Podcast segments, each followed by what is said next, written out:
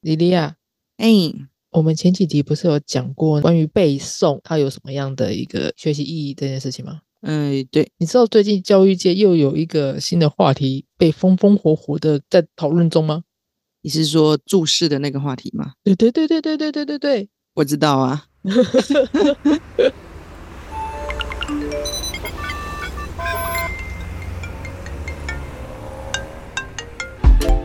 Hello，这里是大黎。人生的问题就是学习的思考题。你小时候也是这样上来的吗？其实我现在要回想我小时候怎么被注视的，我还真的是回想不起来。不过我印象中，就是我的国文老师或是我的国语老师，好像没有那么严格的说一定要一字不漏，连标点符号都不能错，好像没有那么严格。嗯，不过我现在回想起来，那个注释也都也都是短短的呀，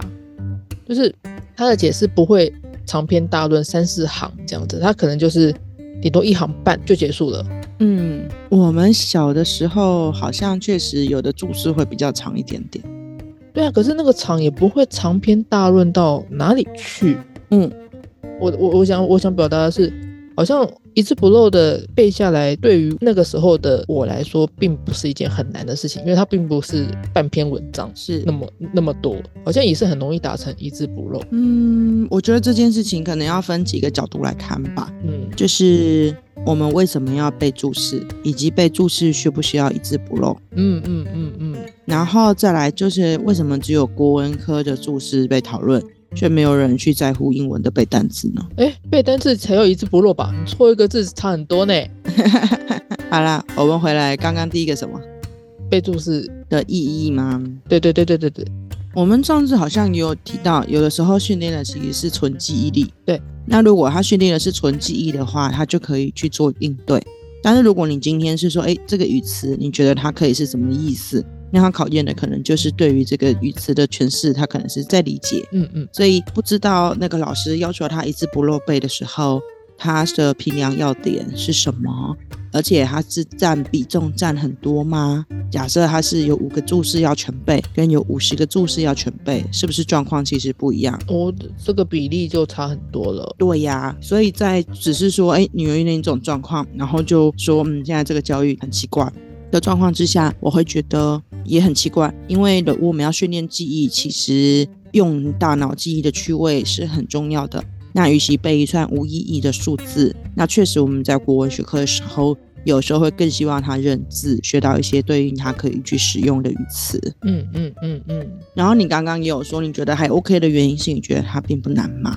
哦，我我先说哦，那个研究调查是认认真真的显示，以前我们的大脑啊，在处理的时候，如果像电脑位元来处理的话，以前的人的记忆是可以五加减二，嗯嗯嗯，也就是是可以三到七，但现在的人好像只有三加减一吧？那就是二到四。对，所以能够记忆的幅度其实是比以前更短、更短、更短了。我觉得这可能跟时代、跟科技的进步也有关系吧。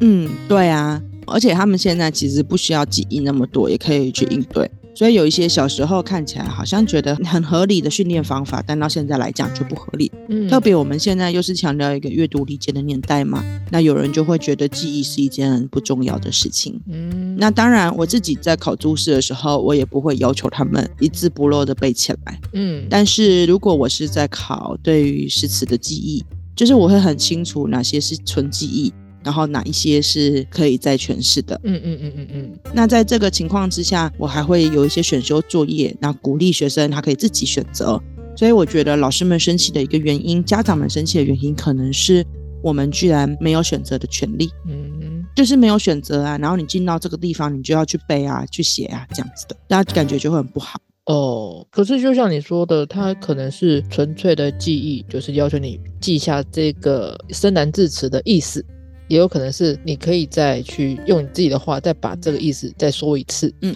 有这两种方式嘛？对。可是现在就不知道可以做的是选择，它是哪一种的选择，没有看到平阳本身啊。我们现在没有办法去评断这个评量本身，只能去讨论那件事情。对啊，因为先别说他是不是知名作家或是知名阅读教师，就先说家长们其实看到很多教材教法的时候都是很片面的。嗯你记不记得多年前我们在研习的时候有讲解一题数学题，嗯嗯嗯然后那题数学题是要算一个正方形的格子里面某个形状，嗯，有很多三角形那个，有很多三角形，然后结果丢到群组的时候，一堆高知识分子的家长说这太难了吧，这大学才会用到吧，这个连怎么都如何，然后就用了一大堆开根号、许许多多复杂的方法。不需要吧？这国中就有在教分割三角形的呀。然后呢，这个题目就被丢到了家长群组里面去公审，甚至也把这个老师整个骂爆，怎么可以这样子随便出题？嗯嗯，结果后来呢，小朋友自己算，他们很快就算出来 了。你知道为什么吗？为什么？因为他们刚好在教一个比例原则的问题，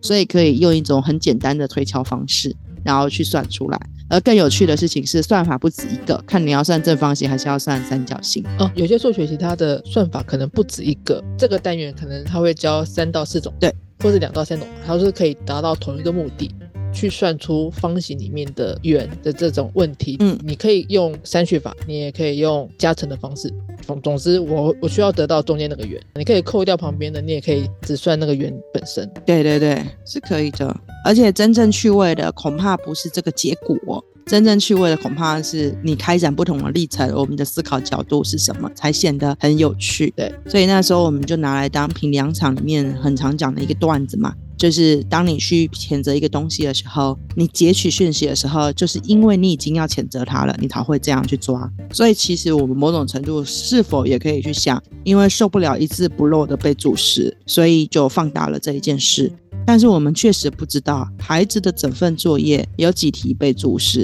然后他被注视是每一个都这样子考吗？那有哪些是考记忆，有哪些是考理解？所以只意味着说，哦，我家女儿也是这样，哦，他家儿子也是这样。我觉得大家其实不用太快的去哀悼现在的教育体制， 因为你也永远也可以有反例可以说啊。对啊，但不代表这件事情不存在啦，啊确实可能也有人是这样。嗯，那就牵扯到老师有教注释的多元的策略，但他们自己选择哪一种。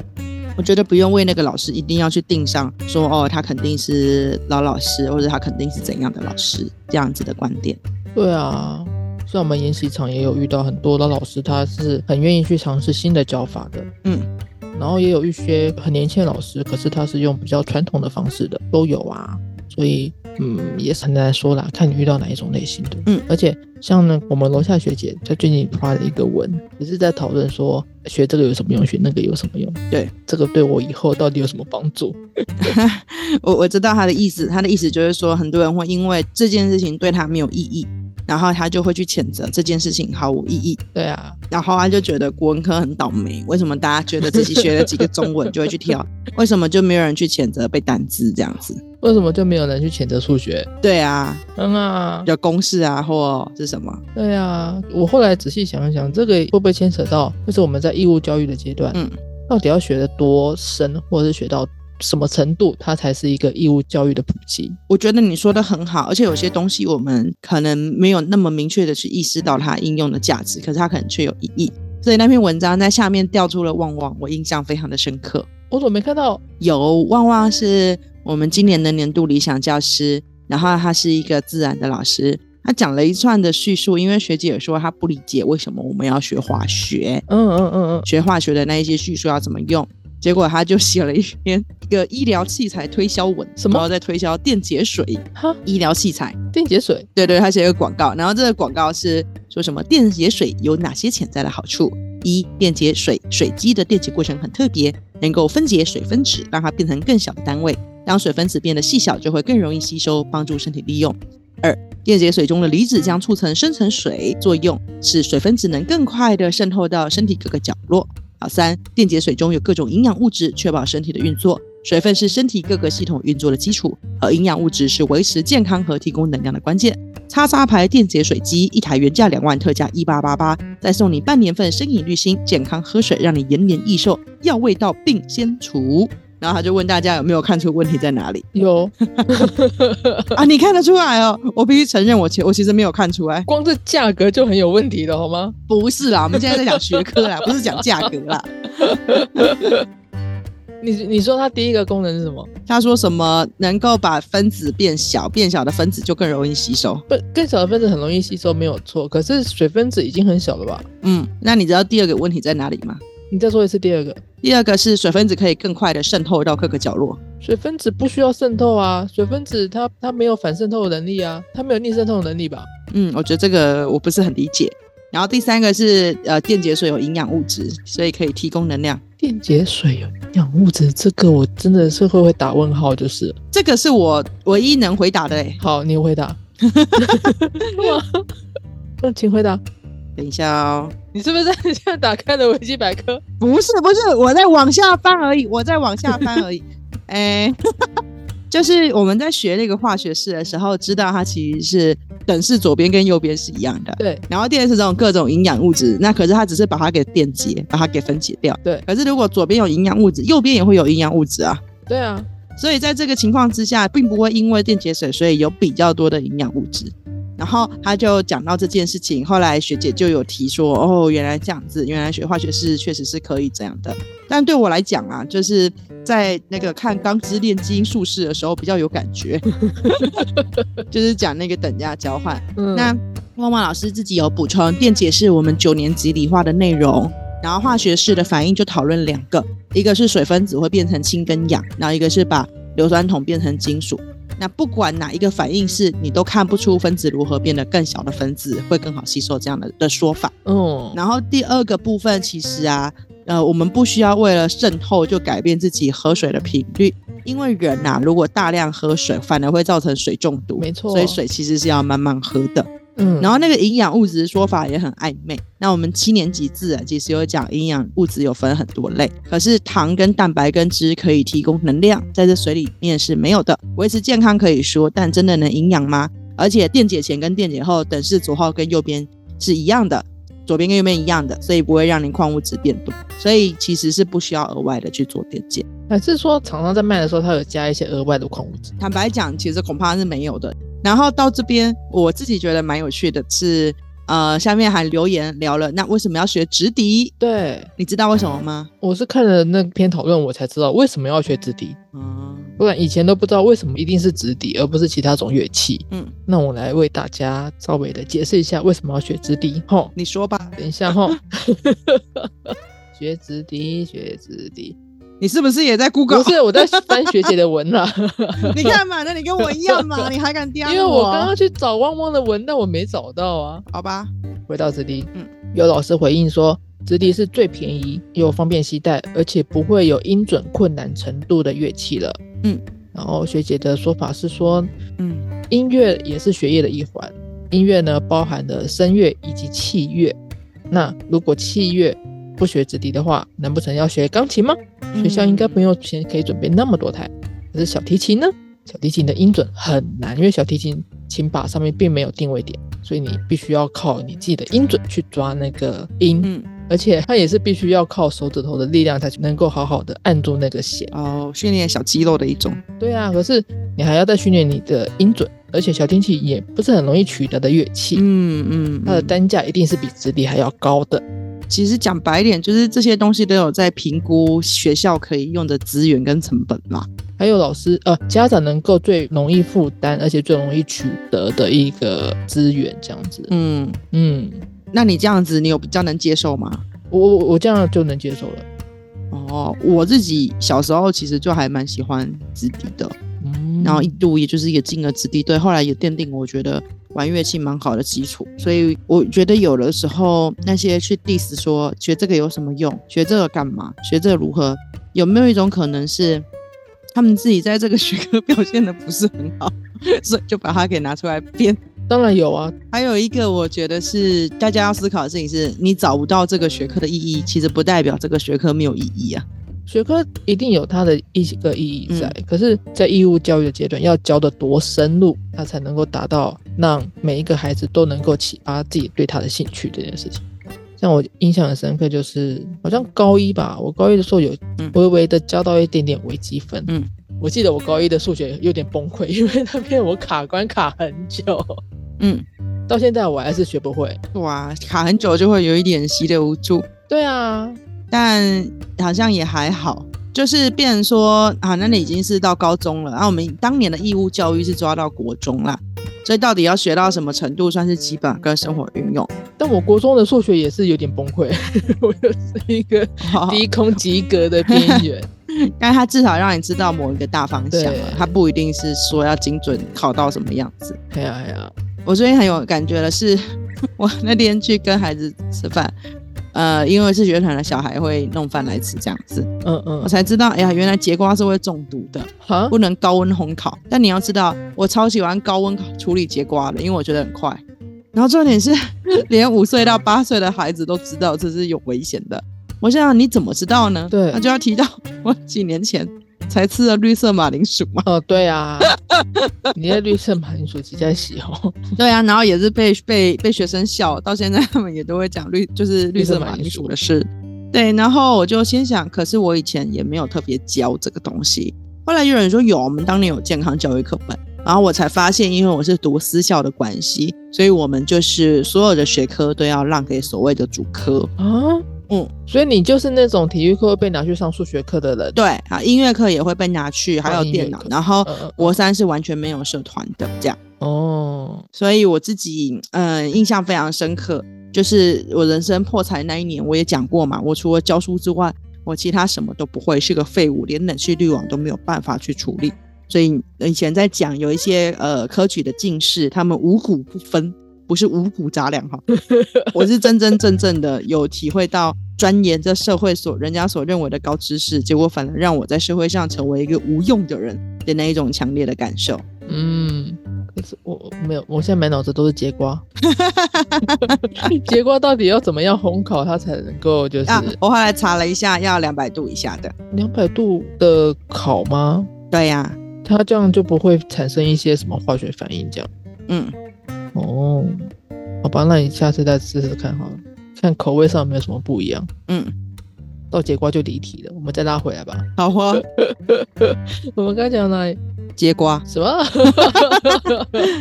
就是讲学科的意义不在你找不到，但它不一定没有意义，就看你从什么角度去讲。对对啊然后还有一个就是我们现在会受到什么教育，是由二十年前那批学生所决定的。为什么？就是那一群学生现在当老师，然后就会去思考我不喜欢什么教育，跟我喜欢什么教育，交给现在的人。哦，对呀，然后所以我们现在的这一批人，在二十年后就可能会影响到更多。那就是有人会说，哎，这个教育这样子对孩子不好。可是我必须说，有很多不同的教育形态，其实都是为了孩子好的，嗯，是我们可能没有去认知，或者是没有在那个时代背景底下去做考量。有没有可能就是他用的方式已经不符合现代的趋势了？他的出发点当然是为了孩子好，可是他用所用的方式或是形式已经不被现在这嗯个呃世代所接受，这样。是，这是一个，而且随着资讯的发达会越来越快，并且在我有些文化传承的过程里面会被去脉络化。嗯嗯嗯那去掉的时候就很尴尬。我自己印象很深刻是，当时课刚刚转型的时候，每校都要有自己独特的校本课程嘛。对，那我自己作为教育顾问，其实我扶持蛮多学校做校本课程的。有些学校明摆的要我挂羊头卖狗肉就算了，嗯，有些学校是认真的，对，然后可能也花了两三年，真的研发出一套不错的校本课程。那因为已经研发完成了嘛，作为顾问，我就不是驻点教师，我就离开了。结果多年之后，可能再回到那间学校，就发现他们的学生在骂那那一套，就是理论上还蛮好的校本课程，然后他们的老师也不开心。为什么？如果去检查一下，做个鉴检，才发现，哎，后面接班的老师已经不了解一开始的老师为什么要这样子设计，再加上他们在批改上其实不理解他的是思维解见，而可能会要求要填出什么格子的答案，，哦 这跟备注是有点像。就歪啦。结果呢，教材教法就已经不是在课堂上鼓励讨论议题，而变成说老师可能会很凶的让同学回答，如果答不出来就说是错，再试一次。那学生长此以往，他就越来越不喜欢，越来越不喜欢，越来越不喜欢。嗯，然后结果就变成了这样子一个很尴尬的情况。那我那一次去带校本之后，那一些本来有一点反对声音的老师才明白，哦，原来你们当时原来原来当时是这样设计的。对，然后就突然懂了。我们也有跟一些出版社合作，当年他不懂，多年之后他才懂了。但是我也可以明白，他们也是为学生好，嗯我们也是为学生好，对，只是到底哪一个方式是真的对学生好，恐怕要问问学生的需求才知道。可能切入的点以及他真的下去实施以后，那些实施的老师们能不能够跟得上，或者是能不能够想得通我们这个逻辑这样子。嗯，没错。而且有时候并不是那个平台、那个工具、那个目的的问题，有的时候是我一开始就讲了，你自己选择去探寻它的意义，嗯你有没有选择权这件事，你有没有平等的教育机会？嗯呃，我前阵子啊，我跟以前一个学生见面，嗯嗯，他妈妈从小就是很鼓励他走很多体制外。可是我跟这个学生认识的时候，居然是在大班的补习班里面，他在几百人的教室里，您说很多人那种大班吗？对对对，然后照着背啊，然后主科考试。后来我就问你，其实家里也支持你做这么多，你的书写其实也能够开展自己的想法，描写生活的很多样态。你为什么要去补习班背名言佳句，然后学这些自私的东西呢？对啊，为什么？就他的答案让我非常的吃惊。他告诉我，我想要去体验一下被关起来学东西的感觉。哦， 这件事情是他出于自主意愿的，他想知道他在被关起来学一个东西的情况之下，他可不可以也有一样好的表现？那他有找到他的结果吗？嗯，有。他发现他在那样的情况之下也可以混得很好哦。那当他有选择之后，后来他高中又渐渐的放弃了这种全科补习班，然后现在他长大了，他也在当实验教育的老师。哎、可是如果我告诉他体制内就是不好的，实验教育是最好的，你就是要学这个，你就不能改，他人生也就失去了这一个体验的机会。嗯，所以我觉得最棒了是他的妈妈，对，因为他知道他心中好的教育是什么，可是他的孩子并不认为那个时候那是对他好的，他会觉得我又没有经过选择。所以妈妈就让他去尝试了这样子一轮。对， 对，所以有一集我也有在谈，我让学生自己决定你要罚抄还是要复盘。嗯，但是确实有些学生喜欢罚抄，有些学生喜欢复盘。当你加入了自由意志，你自己去选择这件事情对自己的意义的时候，那整个状况就会不一样了。嗯，所以某种程度，我觉得家长也不用太急着去想啊，我的孩子怎么受到这种教育啊，他怎么会如此呢？你其实也不知道孩子确实在想，那孩子当然有可能跟爸爸妈妈去抱怨，但当你抱怨的时候，你看到的是一个点呢，还是一条长的线呢？嗯，就是我自己在教学的历程，孩子的前期会着重记忆，然后后来才慢慢诠释，后来才慢慢的形式与评鉴，也就是它是有阶段性历程的。嗯，那么你现在在被注视的孩子，他的学习历程已经到了充分理解跟讨论的阶段了吗？我们有没有可能养成一个看事情不只看一个点的习惯？嗯，